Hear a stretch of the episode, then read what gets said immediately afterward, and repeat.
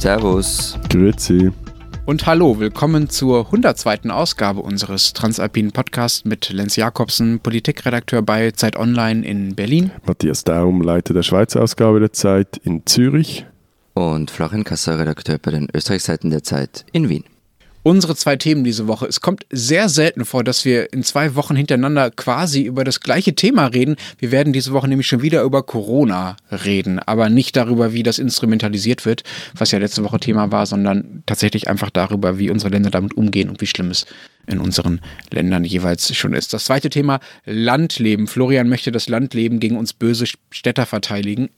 Wir sind gespannt. Wer, wer äh, Matthias, ein Städter? Ja, ein Kleinstädter, okay? Darüber können wir noch mal ich habe noch, hab noch gar nichts gesagt und ich werde schon angepflaumt. Danke.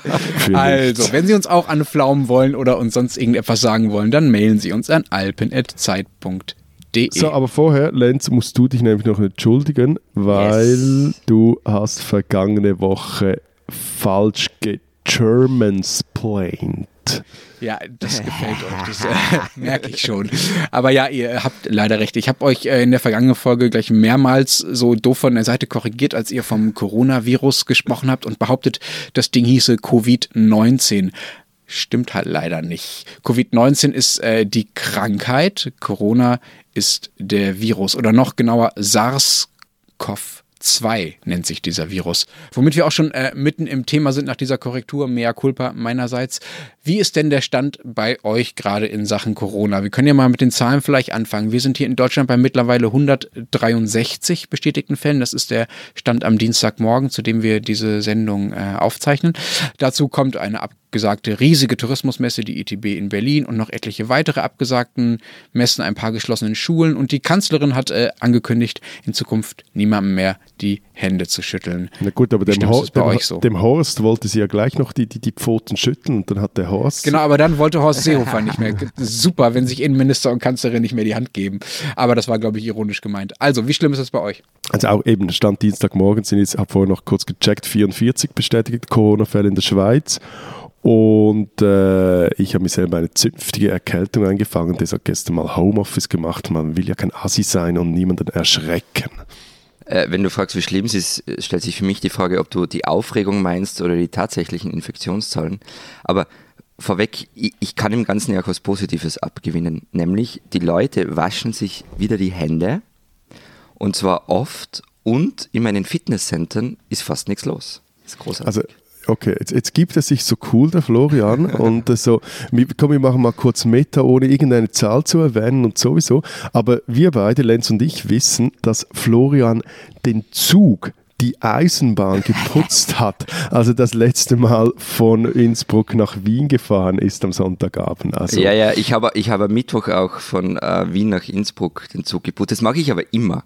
Also ich putze wirklich immer meinen Tisch mit so einem Desinfektionstuch. Das mache ich auch im Flugzeug. Und also über die Jahre habe ich der ÖBB wahrscheinlich schon mal einen ganzen Zug geputzt und durchgewischt. Ähm, Rechnung schicke ich noch nach. Sorry, aber und, das erinnert äh, irgendwie an, an äh, wie, wie, heißt die Serie mit, mit Sheldon? so Big Bang Theory. ja, eh, ein bisschen. Aber also normalerweise bin ich einer der wenigen, die das machen und meist sind es halt andere Vielfahrer, die das auch tun, die genau wissen, was sie selber schon auf diesen Tischen veranstaltet haben und sich ein bisschen krausen. Aber diese Woche war ich echt keine Ausnahme. Gut, aber könntest du jetzt so gnädig sein und einfach dich mal ja, kurz ja, einreihen ja. und uns noch kurz sagen, wie viele Fälle gibt es denn in Österreich? Ja, okay. Also bis Dienstag in der Früh wurden 2100 Menschen getestet und es gab 18 Erkrankungen. Hm, das ist aber echt deutlich weniger als bei uns. Interessant, weil wir ja letzte Woche noch darüber geredet haben, ob ihr nicht die schlimmer betroffenen Ländern seid und äh, ja, Entschuldigung, Lenz, Lenz, sonst kommen wir gleich wieder in ein Germansplaining äh, äh, Korrektur-Ding rein. Es sind bei uns bedeutend mehr wie bei euch. Wenn du den Faktor mhm. 10 nimmst, dann wären es eigentlich in Deutschland 440 und Österreich und Deutschland sind etwa gleich. Also ihr habt 163, die Österreicher 18, also machen eine Null hinten dran, dann bis 280. Ja, ich weiß noch nicht, ob diese Ver Verzehnfachung wegen Einwohnerzahl hier so die richtige mathematische, die mathematische Größe ist, ähm, weil sich das ja irgendwie nicht an Landesgrenzen hält, dieses Phänomen. Aber okay, so oder so, absolut haben wir mehr relativ gesehen, habt ihr mehr.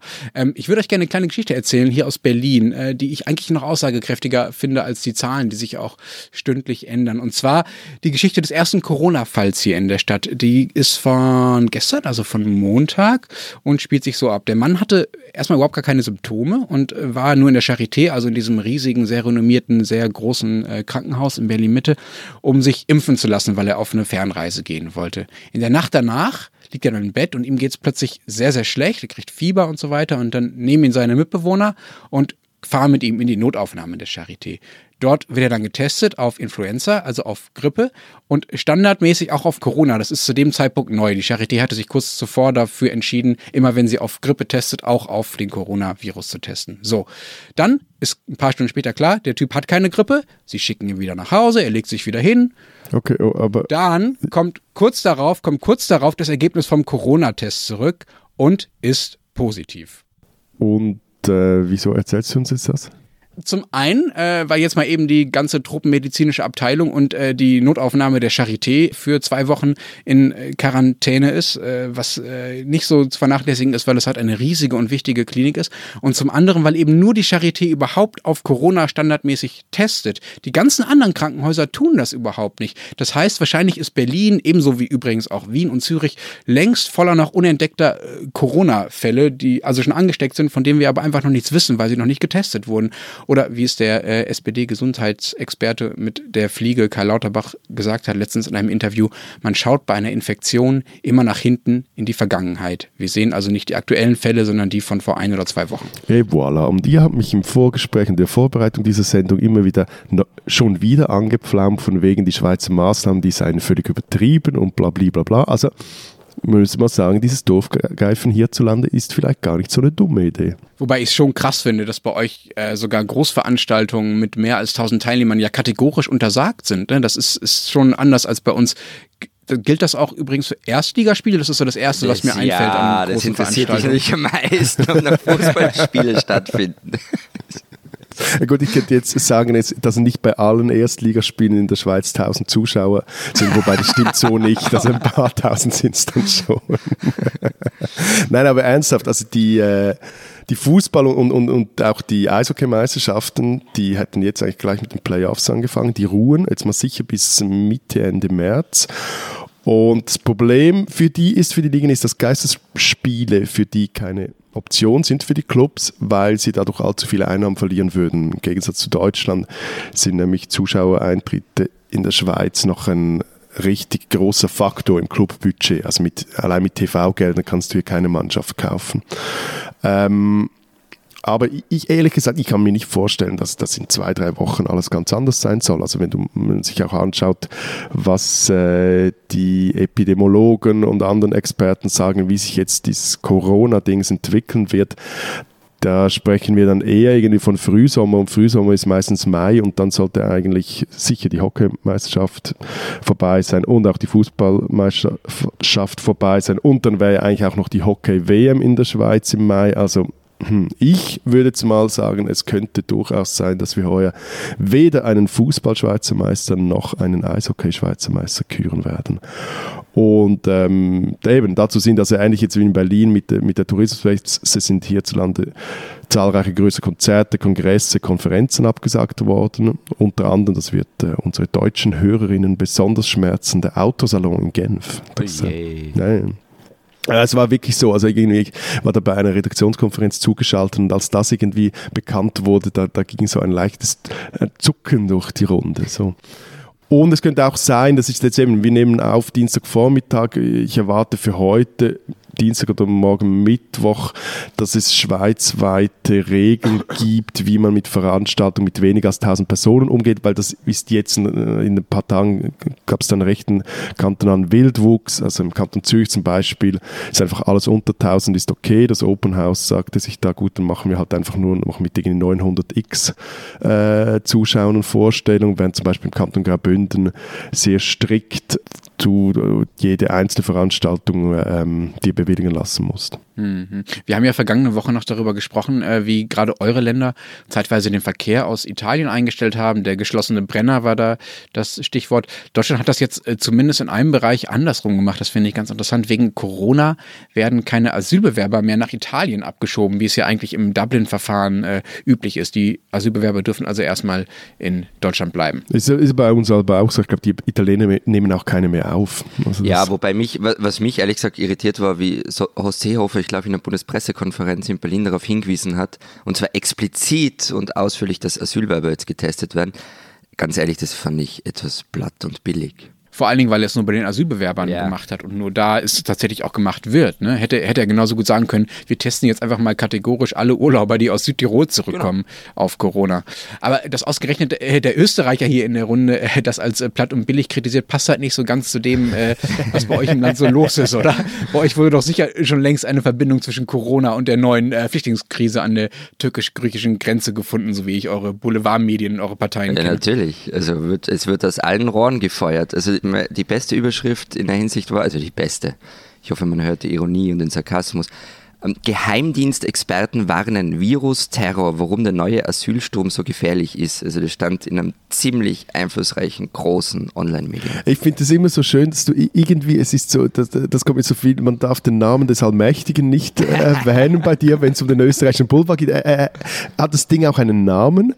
Es heißt wie das Land. Okay, gut. Also, also ich meine, ich will euren österreichischen Boulevard jetzt wirklich nicht verteidigen, aber wenn ich sehe, was bei uns zum Beispiel der Blick oder 20 Minuten oder auch in Deutschland die Bild macht, ähm, eben, dann sehen die, die österreichischen Revolverblätter wirklich armselig aus. Aber wenn die roten Springer oder eben die Ringier-Blätter, die sind, ich finde wirklich, also in dieser Berichterstattung über Corona, fast schon volksaufklärerisch. Stimmt, ja, die Bildzeitung hatte ja auch so einen Titel, wo es darum ging, also wie kann man sich schützen, welche Prophylaxe ja, also, gibt es und so weiter. Aber worauf willst du jetzt hinaus? Nein, das bei, bei dir, ich, ich, ich höre den Unterton schon seit Anfang der Sendung und äh, ich finde, der ist vor allem auch unter Linken äh, recht verbreitet, so dieses ironisch-zynische, no. wenn es um, um, um, um das Coronavirus geht, dass eben alles Panik, alles übertrieben. Und jetzt mal unabhängig, jetzt nicht auf dich gemünzt, aber so, aber mich irritiert dieser Unterton. Und zwar, also eben, wenn, wenn ich lese und höre, was, was die solchen Experten sagen, dann, dann ist mit diesem Ding nicht zu spaßen. Und zwar jetzt weniger für uns drei, die wir plus minus äh, gesund sind und nicht, noch nicht allzu alt so, aber gerade, also wenn du die Mortalitätsrate unter älteren Leuten anschaust, das ist durchaus furchterregend. Aber wenn zum Beispiel in, der, der, der, in anderen Politikbereichen, also zum Beispiel beim Klimawandel, die, die Linke dann den Recht, die Rechten anpflaumen, weil sie den Experten nicht zuhören würden, sind jetzt nun bei diesem Virus also die Linken, die hier äh, mit diesem alles Panik, alles irgendwie nur übertrieben am Sachverstand der Wissenschaftler zweifeln. Also ich, ich finde das seltsam und ich kann mir das irgendwie nur damit erklären, weil ihnen die Konsequenzen, die eine durchgreifende Seuchenbekämpfung hätte einfach nicht in den ideologischen Kram passt, weil es halt da auch um Abschottung, weil es da um auch mal Zeugs lahmlegen, Grenzen dicht machen geht, etc. Also nichts für ungut, aber also wenn ich dann in euer, euer Parlament schaue und rechte Politikerinnen sehe, wie zum Beispiel äh, Matulo Blocher, die mit einer Mundschutzmaske in die Debatte kommen ist. Und jeder weiß, da wären wir wieder bei den Expertinnen und Experten, auf die wir alle nicht hören würden, wenn es nach dir geht, die nützt halt nichts. Die nützt gar nichts. Hm. Also, hm, hm. tut mir leid, Matthias, wirklich. Wie, wie sieht es denn bei euch äh, in Sachen Schulen und Kitas aus? Wurden da schon äh, Institutionen äh, dicht gemacht wegen des Virus? Also bei uns, bei uns wurde Schulen nicht, sollen auch nicht werden. Eine Privatschule in Wien ähm, wurde geschlossen, die Vienna International School.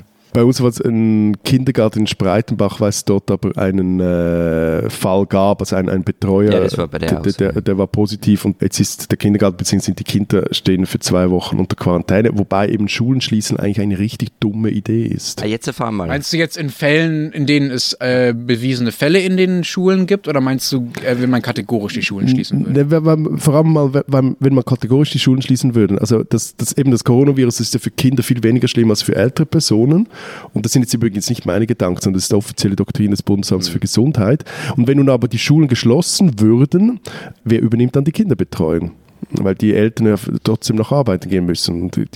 ja, Moment, Moment, bei euch in der Schweiz vielleicht, weil es da sowas wie äh, Kinderkrank nicht gibt. Ne? Bei uns im deutschen Arbeitsrecht gibt es ja durchaus Regelungen, dass dann auch die Eltern mal zu Hause bleiben dürfen, naja, das, darfst, das, das darfst du hier auch, aber das sind dann ein paar Tage und das ist nicht dann irgendwie, wenn es um zwei Wochen geht oder so. Aber auf jeden Fall, also übernehmen dann halt vielfach die Großeltern die Kinderbetreuung und damit setzt man die, die, die verletzlichste Gruppe unnötig dem Virus aus. Also deshalb, das ist aber schlau. Das ist richtig durchdacht. Also jetzt ohne, ohne wirklich? Nein, wirklich. Oh, ja, also, und ja. ohne ironischen Unterton. Also ich bin in dies, ich finde ja diese ganze Corona-Geschichte wirklich auch faszinierend. Ich finde auch faszinierend, wie, wie viel Know-how hier plötzlich zum Tragen kann und wie viel das jetzt hier wirklich Beamte, von denen man noch nie was gehört hat, so als äh, Normaljournalist und Bürger, äh, wirklich um zwei, drei Ecken rum sich was überlegen. Ich finde das wirklich spannend. Okay, jetzt sind wir, glaube ich, bei einem ganz zentralen Punkt, nämlich äh, während Matthias sich äh, total darüber freut, wie kompetent doch sein Staat ist, äh, hat Florian jetzt ja schon mehrmals durchscheinen lassen, dass er da eher Sorge äh, vor Panik hat. Und ich finde die Frage, wie, sagen wir mal, Staatsgewalt und äh, Seuchenbekämpfung zusammenhängt, sehr interessant. Es gab da in der, in der Süddeutschen Zeitung äh, einen ganz guten Text, der sehr konkret beschrieben hat, dass der Umgang mit Seuchen im Mittelalter, genauer gesagt im Spätmittelalter, einer der Anlässe war, an denen sich die äh, modernen demokratischen Staaten überhaupt erst entwickelt haben. Also das mit der Seuchenkontrolle, so hat es der französische Historiker Michel Foucault äh, gesagt, der da zitiert wurde, die durchgängige Rasterung einer Bevölkerung mittels der politischen Macht erst erfunden wurde. Das heißt, also die Kontrolle, die der Staat in solchen Momenten ausübt, ist nichts Fremdes oder irgendwie Neues für Demokratien, sondern gehört unmittelbar zu demokratischen Staaten dazu. Und dem steht ja auch auf der anderen Seite diese Fürsorgeerwartung der Bürger gegenüber, dass sie halt mit sowas eben nicht allein gelassen werden. Also da ist Staatsgewalt durchaus etwas, was auch akzeptiert wird von Bürgerseite. Also ich finde den Vergleich interessant und man könnte wahrscheinlich eine Stunde nur darüber diskutieren. Ähm, ganz kurz noch, ich meine, Foucault bezog sich halt auf die Pest und ich finde es nicht nur aus dem Grund bisschen problematisch im Vergleich. Also wir reden halt von einer Zeit, in der es keine Nationalstaaten gab, keine Demokratie und so weiter. Aber gut, sparen wir uns das. Und wenn du hier mit äh, Namen um dich wirfst, dann möchte ich mal kurz auf einen Text aus New Yorker verweisen.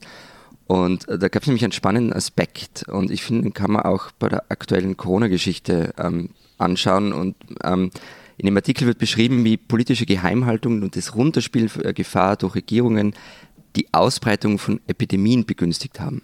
Also und zwar egal, ob das die äh, Cholera-Epidemie von 1892 war in Hamburg oder die spanische Grippe in den 10er Jahren des 20. Jahrhunderts. Und, und, und genau dies. Moment, was hat das jetzt mit Corona zu tun? Ja, nein, also Moment, so, dieser, dieser, erstmal nur Geraune. Genau, nein, nein, es geht einfach um, äh, wir spielen eine Gefahr herunter als Regierung und damit begünstigen wir aber die Ausbreitung davon. Und genau diesen Spagat, das ist das, worüber wir vergangene Woche geredet haben und worüber wir diese Woche reden und mit Matthias irgendwie so sagen wir mal, einen Mittelweg finden sollten. Ich finde diesen Spagat nämlich interessant und ich finde auch, dass die europäischen Politiker den gerade gar nicht schlecht schaffen. Also zwischen offener Information, möglichst transparent und umfassend und gleichzeitig eben Panik schüren. Also im Grunde das Gegenteil davon, was in China am Beginn gemacht worden ist. Mhm. Wobei ich schon den Eindruck habe, dass unsere Länder da unterschiedlich vorgehen. Also, dass die Schweizer Maßnahmen schon mal deutlich Klar, drastischer total. sind als die in unseren Ländern. Und da bin ich ja bei dir und deshalb meinte ich das vorher mit einem Mittelweg, den es vielleicht geht, gibt. Ja, gut, aber Entschuldigung, aber du kannst nicht ein bisschen Viren bekämpfen, das geht einfach nicht. Also, ich meine, das sieht man halt auch an der Situation in Norditalien, wo ein bisschen Viren bekämpft wurden zuerst und dann geriet die Situation außer Kontrolle. Und äh, sorry to say, aber das sieht man halt auch in Deutschland. Also im Gegensatz zu Österreich und der Schweiz sind in Deutschland nicht mehr alle Fälle oder nicht mehr alle Ansteckungsketten wirklich verfolgbar. Und mhm. aus epidemiologischer Sicht ist das, dass das Ding außer Kontrolle gerät. So. Und ich meine, äh, damit ich jetzt auch noch etwas klug scheißen kann äh, und mit meinem weltläufigen Medienkonsum angeben kann. Wobei ich muss ja hier sagen, ich habe heute in meinem. Ich echt die, die, die Schleusen geöffnet hier, ne? Wobei. Einmal Foucault sagen und alle geben an. Wobei noch viel schlimmer, ich habe heute in meinem What the Foucault T-Shirt geschlafen, um als, als Vorbereitung für diese Sendung. Aber egal, eben, damit ich jetzt mit dem, meinem weltläufigen Medienkonsum angehen kann. Also äh, in der New York Times hat es, hat es einen spannenden Artikel, der den Titel trug, To Take on the Coronavirus go medieval on it. Also man müsse da mittelalterliche Methoden mit denen reinfahren.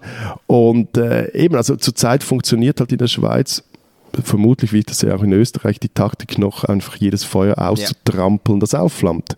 Und dass dies auch weiterhin gelingt, braucht es halt etwas mehr als ein paar Hygienevorschriften. Und dazu kommt, das finde ich in diesem Fall halt wirklich wichtig, das wird jetzt von den Behörden nicht so offensiv kommuniziert, aber es gibt Dafür halt hier bist auch, ja du da. Danke. Endlich, endlich wird meine Stellung in diesem Staat von jemandem richtig eingeschätzt. So. Nein, aber Wer regiert die Schweiz? Fragezeichen. Nein, aber gilt in diesem Fall auch das passenderweise alte chinesische Sprichwort, nämlich ab und zu musst du einen Huhn schlachten, um die Affen zu verschrecken. What? Äh, Normalerweise sind Sprichwörter ja irgendwie aus sich heraus verständlich. Das hier nicht. Bitte erkläre, Matthias. Na, also dem, diesem Veranstaltungsverbot hier in der Schweiz ist ja so ein, das trägt ja so einen Schockmoment in sich. Also, und dieses Schockmoment, so, hups, jetzt, jetzt gilt es ernst, das hat die Aufrufe zu mehr Hände waschen, keine Hände schütteln und Homeoffice würde ich sagen, maximal verstärkt. Wobei, also ein Punkt muss ich jetzt trotzdem noch sagen, was ich wirklich bedenklich finde, und da geht es nicht darum, dass, dass, ich selber Journalist bin, dass wir drei Journalisten sind. Also es findet ja auch die jetzige Frühlingssession der eidgenössischen Räte unter Ausschluss der Öffentlichkeit statt. Also das heißt, es werden keine Besucher auf den Tribünen geduldet und vor allem aber werden nicht fest akkreditierte Journalisten vom, aus dem Bundeshaus ausgeschlossen. Ähm, Gleichzeitig werden aber Lobbyisten weiterhin reingelassen. Das ehrlich gesagt finde ich, also da finde ich, geht es dann schon auch etwas zu weit. Womit wir wieder äh, bei den Medien und ihrer Rolle wären in äh, dieser Situation. So, lass uns doch darüber äh, nochmal reden. Es gibt ja da so eine Art Gretchenfrage, über die wir jetzt auch schon in dieser Sendung und letzte Sendung auch schon ein bisschen ansatzweise geredet haben. Ich würde es gerne nochmal expliziter machen. Die Frage ist, glaube ich, inwieweit sollen Medien die Stimmung in der Bevölkerung aufgreifen und das Bedürfnis nach Updates und Informationen, das es da so gibt, äh, stillen? Und inwieweit sind sie dann dafür verantwortlich, wenn sie diese, diese Stimmung und vielleicht auch diese Panik dann letzten Endes äh, verstärken oder erst erzeugen. Das ist, glaube ich, das große Dilemma. Ja, aber da brauchen wir gar nicht über andere sprechen, sondern da können wir auch über uns selber reden, weil es war ja nicht so, dass wir uns von Anfang an einig waren, dass wir diese Woche noch einmal über Corona sprechen sollen. Denn also egal wie ja, man. du warst die Bastion der Seriosität. Nein, gar nicht. Jetzt warte mal. Also egal wie man es halt dreht und wendet und auch egal wie seriös man es macht, man gibt dem Thema irrsinnig viel Fläche und trägt damit auch zur Aufregung bei. Jetzt kann man Matthias Logik folgen und sagen, und ich kann ihm auch was abgewinnen. Das macht Sinn, weil es führt auch in der Bevölkerung eben dazu, was ich am Anfang gemeint habe, dass man sich die Hände wascht, dass man im Zug mal das Tischchen abputzt und solche Sachen. Gleichzeitig ist es halt so, wenn man das, wenn das dann ins Extreme geht, also es gab oder gibt nach wie vor so Live-Ticker, also wirklich Ticker, dazu, wann, wo gibt es einen Verdachtsfall, wo ist wieder was außer Kontrolle geraten oder vermeintlich außer Kontrolle geraten. Bei Zeit Online gab es ja auch diesen Titel, dieses Virus kann außer Kontrolle geraten. Und äh, ja. Ja, und, ne, ja. ne, und der Punkt ist, nichts davon ist etwas Besonderes. Also, dass es in Wien Corona-Fälle geben wird, das war einfach klar. Das hat auch Sebastian Kurz immer schon gesagt. Und also wie groß macht man dann die Aufregung, wenn der erste Fall irgendwo bekannt wird oder der erste Verdachtsfall irgendwo bekannt wird? Also ich finde. Also ich sehe schon, Florian, ähm, du hättest da eher mit äh, unserer deutschen Kanzlerin, die ja dafür bekannt ist, äh, nicht so viel auf, nicht so viel übrig zu haben für große Aufregungen. Angela Merkel hat äh, zum Coronavirus schon am Wochenende gesagt, es gehe jetzt darum, mit Maß und Mitte mit dem Virus umzugehen. Ja, aber eben Frau Merkel ist es äh, auch in ganz vielen anderen Politikbereichen eher ein Auslaufmodell, aber das ist eine andere Geschichte. Und ich meine, also Entschuldigung, dieses Virus kann außer Kontrolle geraten. Klar.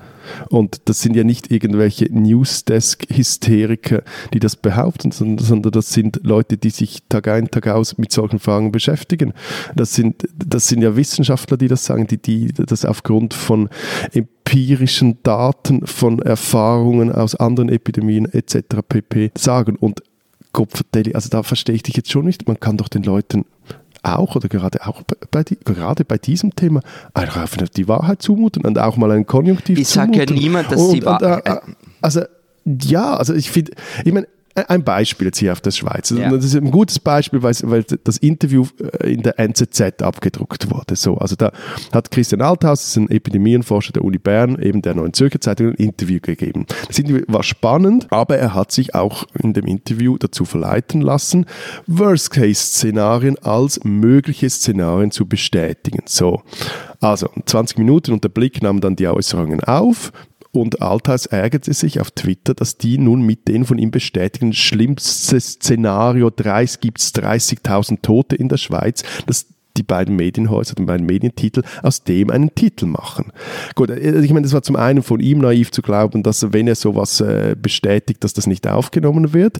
Zum anderen hätte er sich vielleicht in diesem Fall jetzt auch überlegen müssen, ob er das wirklich so bestätigen will äh, in seiner Rolle als äh, Wissenschaftler in einem Blatt wie der NZ. Aber vor allem ein Detail ist interessant und das finde ich sagt sehr viel darüber aus und da bin ich völlig nicht bei dir, Florian, wie diese, zumindest in der Schweiz, diese äh, öffentliche also Debatte oder die Information äh, geführt wird. Beide Medien, die nicht bekannt sind für allzu viel äh, Differenzierung etc. Beide Medien titelten im Konjunktiv. Also was kannst du mehr erwarten von zwei reichweitenstarken Titeln, als das in Konjunktiv äh? Äh, also ich, ich sehe das wirklich völlig anders wie du. Diese Österreicherin sollten Sie kennen. Wer ins Café Weidinger am Wiener Gürtel geht, der sieht dort oft Lydia Haider sitzen mit Spritzer und Notizbuch. Die Schriftstellerin und Künstlerin sitzt dort und arbeitet. Zum Rauchen muss sie seit ein paar Monaten vor die Tür gehen. Wenn das Weidinger Speistunde hat, zieht sie weiter auf ein Bier im Schmauswaberl. Vor einigen Monaten wurde sie von einem Wiener Verlag gefragt, ob sie nicht eine Anthologie herausgeben möchte, in der es um Macht geht. Ihre Antwort? Nein. Aber sie würde gerne ein Buch machen, in dem Frauen schimpfen, hassen und hetzen. Nun ist das Teil erschienen. Und wie wir hassen heißt es und versammelt 15 Hetzreden von Autorinnen wie Stefanie Sagnagel, Verena Tengler, Bune Ansari und Sibylle Berg. Präsentiert wird es am 8. März, dem Weltfrauentag in Wien und für die Österreichseiten der Zeit hat sich Clemens Marschall eine Nacht mit Haider um die Ohren geschlagen. Lydia Haider, eine Österreicherin, die man kennen sollte.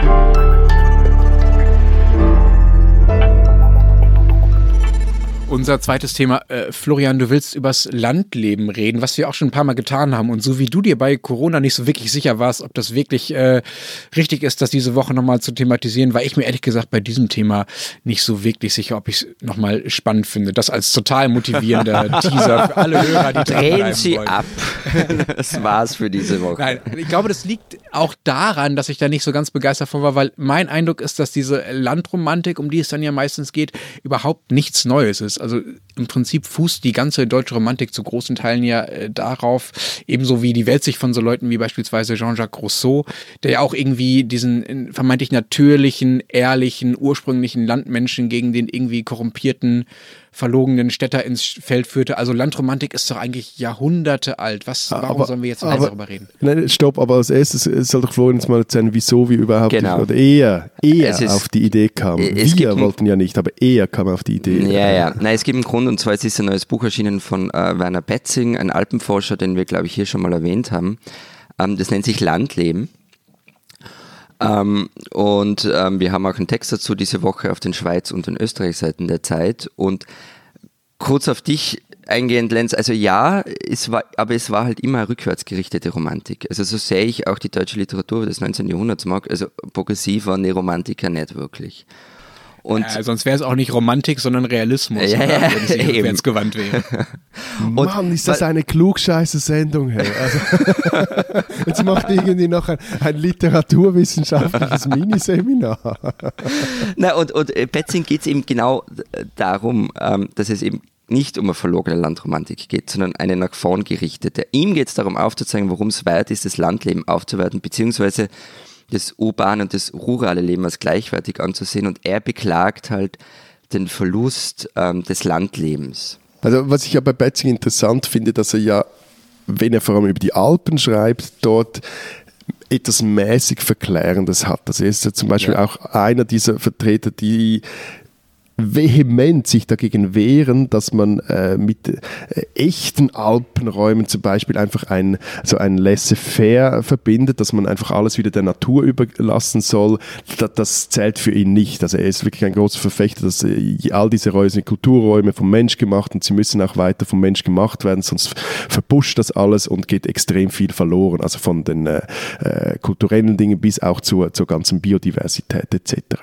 Was ich aber in dieser ganzen Diskussion jetzt hier etwas irritierend finde, eben, dass er sehr viel von den Alpen versteht, aber das auch so in Abgrenzung von einem, ähm, wie soll man sagen, einem Landstrich, einer Lebensform tut, die zumindest in der Schweiz schon seit den 50er Jahren, so zu, zu, zu einem 60er Jahren, zu einem Hassobjekt einer gewissen intellektuellen Elite wurde, nämlich den Agglomerationen, also den, den Vorstädten. Und da finde ich, versteht er halt nur so mäßig viel von. Äh, jetzt bin ich gespannt, weil du, du bist ja bekannter Aglo-Experte, aber da brauchst du jetzt gute Argumente. Ja gut, äh, wie der Herr Betzing habe auch ich ein, ein, ein Buch geschrieben zur Agglomeration. Ist schon etwas älter, kann man aber immer noch kaufen. okay, Eigenwerbung ist schlimmer als Besserwissen. Können wir uns darauf einigen? So ist noch was von der Auflage übrig. Oder? Es ist noch was übrig. Das Buch heißt Daheim und ist bei NZZ Libro erschienen. Also können Sie in jeder Buchhandlung, auch in Deutschland oder Österreich, bestellen. Lohnt sich. Nein, ähm, und du hast im Übrigen auch bei dir zu Hause im Regal stehen. Das stimmt, weil du mir es geschickt hast. Ja, das, der Un Undank ist der Weltenlohn, aber e egal. Also wenn ich, wenn ich lese, dass wie, wie Betzing über diese Zwischenstadtstrukturen, wie er sie nennt, schreibt. Also wenn er da dann schreibt, dass jede Form von Identität dort fehlen würde, dann ja, dann werde ich unruhig, weil das stimmt einfach nicht. Also einerseits stimmt es nicht, weil es durchaus Identitäten gibt in diesen Regionen, wenn man sich halt dann mal etwas intensiver mit diesen Gegenden auseinandersetzen würde und auch den Menschen, die in diesen Gegenden leben. Und in der Schweiz ist das immerhin die relative Mehrheit der Menschen. Und es ist halt auch etwas eine andere Identität als diese Retro-Identität, von der er stets träumt. Also ja, wenn er dann durchs helvetische Mittelland fährt und, und von Horror schreibt, ja, ja, ja, das, tun halt hier irgendwie seit, seit Jahrzehnten, um, das schon x-mal, das begann bei Max Frisch, das, das ging dann weiter, Benedikt Loder etc. Aber der Punkt ist, das hat nie was gebracht und es hat weder äh, dazu geführt, dass irgendwie die Agglomerationen sich anders entwickeln. Noch hat es dazu gebracht, dass sich das Berggebiet oder das Landgebiet anders entwickelt, noch die Städte. Also dieses von oben herab über Landstriche und Leute fluchen, das ist lustig, das ist saftig, aber es führt einfach wirklich zu nichts. Ja, wobei, nein, nein, äh, die Kritik ist ja andere. Da geht es eben nicht um eine Retro-Identität. Also er sagt halt auch, dass diese, diese Aglos oder bei uns würde man sagen, die Speckgürtelgemeinden halt nichts anderes sind als Wurmfortsätze von Ja, eben, aber, ja gut, aber Und, das ist einfach, Entschuldigung, ah, nein, da muss ich jetzt kurz reingrätschen. Also nur schon die, die, die, die Terminologie von Wurmfortsätzen der Städte. Ja, das also, ist von mir, aber ja. Ja, aber trotzdem, aber dass es einfach etwas ist, das nicht Stadt ist und das ist etwas anderes, das auch selber, wenn man sich, und es gibt x Leute, die sich ganz intensiv und nicht nur ich damit beschäftigen. Und Entschuldigung, die haben auch eine Form von Identität, aber ist halt etwas eine andere. Okay, aber die muss man ja dann fruchtbar machen, um etwas daraus zu entwickeln und so dieses von oben herab. Sorry, mit dem kann ich wirklich nichts anfangen. Aber ja, bitte. Nein, also ihm geht, also wenn man sein Buch liest, er geht eben nicht nur, er sagte, das hat in den 50er Jahren angefangen auch alles, also genau oder im 19. Jahrhundert mit der Industrialisierung eigentlich. Also da geht es genau um das, was du meintest. In den 50er Jahren hat sich das entwickelt. Und er sagt halt, das, das Landleben, so wie er sieht, da geht es um, um bestimmtes Leben mit der Natur, um bestimmte Formen der Arbeitsteilung und so weiter. Man kann ihn naiv nennen und sagen, dass es halt eine natürliche Entwicklung sei. Man kann es aber auch so sehen, dass damit etwas verloren geht, was halt die Menschheit Jahrhunderte, ja, Jahrtausende geprägt hat. Und also das Phänomen, dass die, die Mehrheit der Menschen in Städten lebt oder bei euch in der Schweiz eben in den Aglos, das ist ja eigentlich relativ Neues. Das gibt es ja noch nicht so lange. Mhm. Ich glaube auch schon auch, dass Betzing da einen Punkt hat und ich glaube nur nicht, ähm, dass es den Widerspruch gibt zwischen dem, was du da gesagt hast, Florian. Also es kann ja sowohl auf der einen Seite etwas äh, verloren gehen, weil die Entwicklung nun mal so ist und es kann trotzdem traurig sein, weil äh, das etwas war, was die Menschheit Jahrhunderte, Jahrtausende geprägt hat. Ich habe dazu noch ein Zitat gefunden von einem Menschen, der tatsächlich den schönen Titel hat, Bezirksheimatpfleger Oberbayerns und der hat sich letztens beklagt, es könne alles nicht mehr so weitergehen mit der Zersiedelung und der Ausdehnung der Städte also so ein bisschen das, äh, was äh, Betzing und was du auch sagst, äh, Florian. Und er warnte wörtlich davor, dass die Region, also vor allem die Region rund um Bayern, aber eben auch Oberbayern, zu einer Art Konglomeratsbrei verkomme. Ich finde das sehr einleuchtend, aber ich glaube halt, wie gesagt, nicht daran, dass sich das im Großen und Ganzen noch, noch ändern lässt, so sehr man das auch beklagt. Also was heute ja oft das Problem der, der Dörfer ist, die Betzing da irgendwie verteidigen oder retten will, ist, dass es da zum Beispiel keine, keine Läden mehr gibt, ja, oder keine Kirchen mehr. Dass also diese Kleinräumigkeit, die ja die Stärke von Dörfern eigentlich ist, vielleicht auch im Unterschied zu den Vorstädten, wo alles auf die Zentren der Städte bezogen ist, dass diese Kleinräumigkeit eigentlich nicht mehr funktionsfähig ist. Und das ist ja aber nicht politische Bösartigkeit, dass das so gekommen ist oder Versagen, politisches Versagen, auch wenn Politik da sicherlich mit reingespielt hat. Das ist einfach die Folge von menschlichen Entscheidungen. Also dass die allermeisten und meinem Eindruck nach vor allen Dingen die auf dem Land und auf den Dörfern halt mittlerweile lieber im Center auf der grünen Wiese einkaufen, weil es da halt bequemer und billiger ist, als sich äh, an das schmale Sortiment und die kurzen Öffnungszeiten vom Fleischer in der Dorfstraße halten zu müssen. Genau, aber das, also dieses Phänomen wurde zumindest hier in der Schweiz schon, äh, also da, da erzählt am Betzing nichts Neues. Also gibt es halbe Bibliotheken, die, die davon erzählen, wie sich das Land so äh, verändert hat. Aber was halt schon interessant ist, und, und da wäre ich auch nicht so pessimistisch, also gerade die Digitalisierung, die wird das Landleben, wenn es überhaupt jetzt in der Schweiz so etwas wie Land überhaupt noch gibt, wird das Landleben befruchten. Also es macht jetzt zum Beispiel heute in vielen Berufen längst keinen Unterschied mehr, ob ich jetzt meinen Laptop irgendwo in Zürich West oder in Frien im Lugnetz auf dem Schoß habe und dann Zürich West ist Bern oder wie, wie funktioniert nein, nein, nein, nein, nein, Zürich West, nein, ein, ein Quartier von Zürich. Jetzt Ach so, okay. Ja, wurscht. Äh, und, und irgendwelche Texten oder Code rumtippe. Also da glaube ich auch dieses ja sehr an, an, an, an äh, Logistik gebundene, an Verkehrswege gebundene, auch extrem stark ans Automobil gebundene, später danach etwas an die S-Bahn gebundene Entwicklung und in die Fläche raus, dass sich die auch mit einer Art von Entmaterialisierung unseres Wirtschaftens, nämlich ins Digitale hinein, auch wieder äh, dass sich das auch wieder verändert und das am Schluss dann auch in, in der Landschaft seinen oder und auch in der Siedlungslandschaft seinen Niederschlag findet. Ja, als wären wir uns doch nochmal bei irgendwas einig in dieser Folge. Yes. Das freut mich, diese Teile nämlich. Ähm, und, und noch etwas kommt durch die Digitalisierung dazu. Also das, das Land, ähm, der rurale Raum galt ja oder gilt vielen auch noch immer ein bisschen als rückständig und ähm, die aktuelle Entwicklungen kommen dort später an. Und die Digitalisierung hat auch diesen Informationsvorsprung der Stadt weggenommen. Also ich kann im hintersten Tal ähm, genauso alle Zeitungen dieser Welt lesen und eben auch gleichzeitig Arbeiten verrichten, für die ich früher in der Stadt leben musste.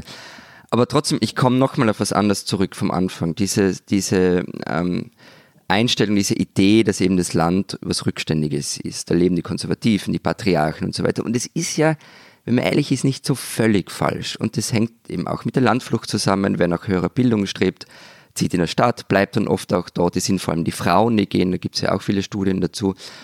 Und dann kommt noch etwas dazu und das finde ich immer wieder bemerkenswert. Also allein durch die schiere Masse an Menschen, ähm, ist es in einer Stadt sehr einfach, dass ich mich in einer Blase bewege, in der ich mich wohlfühle, da alle ungefähr die gleiche Weltsicht. Ähm, und das geht am Land nicht. Also wenn du als Beispiel linksliberaler Grüner in einem Dorf in ähm, Kärnten wohnst oder in der Steiermark, ähm, dann hast vielleicht ein paar ideologische Mitstreiter, aber du wirst zwangsläufig viel mehr mit gegenteiligen Meinungen auch in einem Alltag konfrontiert, weil sich halt alles in so einem kleinen Mikrokosmos abspielt. Ja, ein Gegenbeispiel. Also ich gehe mehrmals im Jahr in Bitte. denselben Ort, in den Bergen, in die Ferien. Man also du spielst ein bisschen Toskana am Land. Nein, nein, nein, nein, nein, aber ich meine, das ist ein Bauerndorf, etwas mehr über 100 Einwohner, funktioniert recht gut, aber ich meine, die Geschichten, die man dann dort hinter vorgehaltener Hand mitbekommt, darüber, wer mit wem übers Kreuz liegt, wer wen wo rausgeekelt, geschnitten hat und auch diese Dorfkönige, die sich dann jenseits aller demokratischen Strukturen äh, noch halten können an solchen Orten. Also ja, da, da lobe ich mir dann die Zustände in einer Schlafgemeinde in der Agglomeration. Die spinnen, die Österreicher. In Österreich macht die schwarz-grüne Regierung da weiter, wo die schwarz-blaue aufgehört hat. Nein, nicht mit Party machen auf Ibiza, aber bei der Härte gegen Asylbewerber. Die Rechtsberatung für Menschen, die im Land um Asyl ansuchen, die soll nämlich verstaatlicht werden. Die Verträge mit den NGOs, die das bislang übernommen hatten und auch eine unabhängige juristische Betreuung sicherstellten, wie das auch in der Schweiz zurzeit immer noch üblich ist, die wurden gekündigt. Und zwar von der grünen Justizministerin Alma Sadic. Sie verweist darauf, an das Koalitionsprogramm gebunden zu sein und darin ist diese Maßnahme halt nun festgehalten. Künftig soll die sogenannte Bundesbetreuungsagentur diese Dienstleistung, also auch die juristische Betreuung und Beratung übernehmen. Sie aber wiederum steht im Einflussbereich des Innenministeriums, also eigentlich des Gegenüber eines Asylbewerbers, während er in so einem Verfahren steckt. Hm. Äh, liebe Österreicherinnen, liebe Österreicher, eure Rechtspopulisten haben sich auf dieser spanischen Insel im Red Bull Wodka-Rausch selbst aus dem Spiel genommen. Aber steht ihr jetzt wirklich so sehr auf deren Süßgetränke und deren Politik, dass ihr das Ganze auch ohne die durchzieht? So ein bisschen spinnt die halt wirklich.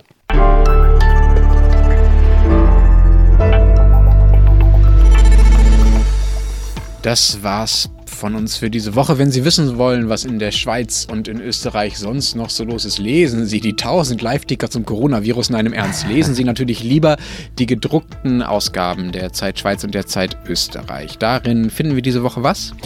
Neben Corona und äh, Landleben haben wir ein wunderbares Porträt unseres Kollegen Uli Stock über die Schweizer Jazzpianistin Sylvie Courvoisier. Und bei uns diskutiere ich mit Matthias weiter in einem Text über die unterschiedlichen Zugänge im Umgang mit dem Coronavirus in Österreich und der Schweiz. Wenn Sie wissen wollen, was in Deutschland so los ist und wie viele Fälle es hier so gibt, lesen Sie einfach Zeit Online oder natürlich den Rest der gedruckten deutschen Zeit. Wir hören uns nächste Woche wieder. Bis dahin sagen wir Baba. Bleiben Sie gesund. Hatschi.